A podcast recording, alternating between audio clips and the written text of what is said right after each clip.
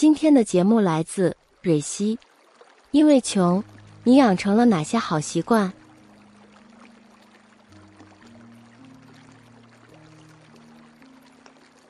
楼下拐角的面包店，晚上九点准时促销，买一送一。隔了两条街的零食店，每个月十五号会进新的一批临期食品。常吃的那家麻辣烫，在美团上买比在饿了么下单便宜三元。不知道从什么时候开始，方圆十里的省钱小知识已经植入我脑海。我逐渐拥有省钱达人这个新身份。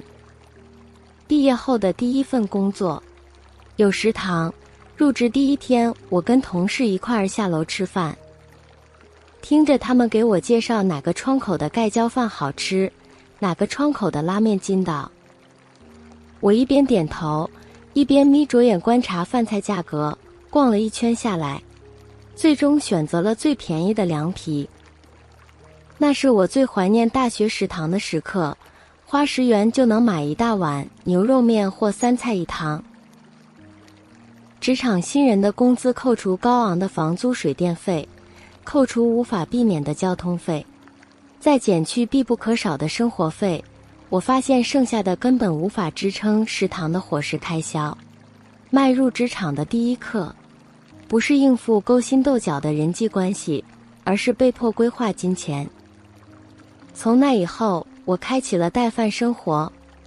偶尔因为加班疲惫产生不想做饭的念头时，就会告诉自己，今晚不做饭，明天就会为三十元的午饭后悔。偶尔同事抱怨食堂红烧肉油腻，炖菜太咸，接着便齐声羡慕我每天带饭，吃的健康，生活的精致。我只能在心里默默念叨着。无关精致，只是因为穷罢了。后来，薪资上涨足以负担食堂伙食费，我仍然保持带饭的习惯。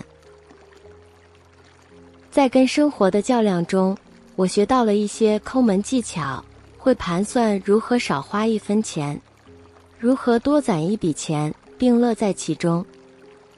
我知道哪家的面包性价比最高。知道哪个小摊的青菜既新鲜又便宜，知道可乐鸡翅怎样做更好吃，也逐渐感受到厨艺进步带来的成就感。我会让朋友帮忙砍一刀，低价购买三百个垃圾袋。我会在六百一十八的时候囤必需品，别人剁手而我只是为了省钱。我会给自己设置购物冷静期。买东西实用价格除以重量再除以使用频率，最让我感到安心的是银行卡上省下来的数字，握在手里的才踏实。那些数字可以支撑我给宠物买狗粮和玩具，可以让我在小长假果断选择一个喜欢的城市去旅行，可以证明单身也能过得很好，可以让我的父母在需要时。能拥有更好的医疗条件，在生活的缝隙中抠出来的是安全感，存到的是底气。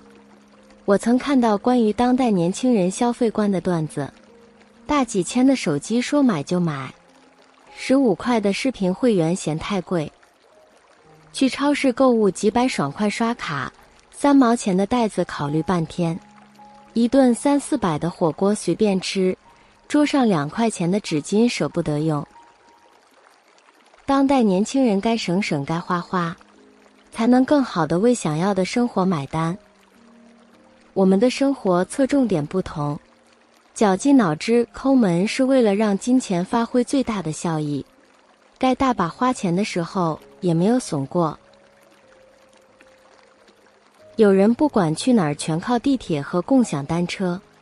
却舍得花大几百打卡新开的网红餐厅，有人精打细算购买柴米油盐，去菜市场总得讲价还价，却能为演唱会一掷千金；有人一双鞋穿五年，泛黄也舍不得换，但在半年一次的旅行中，从来没有委屈自己。看着精致小巧的网红蛋糕，激动人心的演唱会现场，旅行中的不同景色，我们会不禁感叹：抠起来真值。抠下来的每一分钱，只是换成了自己喜欢的方式陪伴自己。为什么现在的年轻人都这么抠？因为想去的地方很远，想要的东西很贵，以及父母的白发、朋友的约定、周围人的嘲笑，这些都需要金钱作为支撑。所谓抠门，只是在生活的历练中学会了权衡与取舍，是一种物尽其用的生活态度。对于生活的种种计较，恰恰是热爱生活的表现。该花的一分不少花，不该花的一文不多花。当代年轻人掌控人生的第一步，从掌控金钱开始，倾尽全力过滚烫人生。晚安，祝你好梦。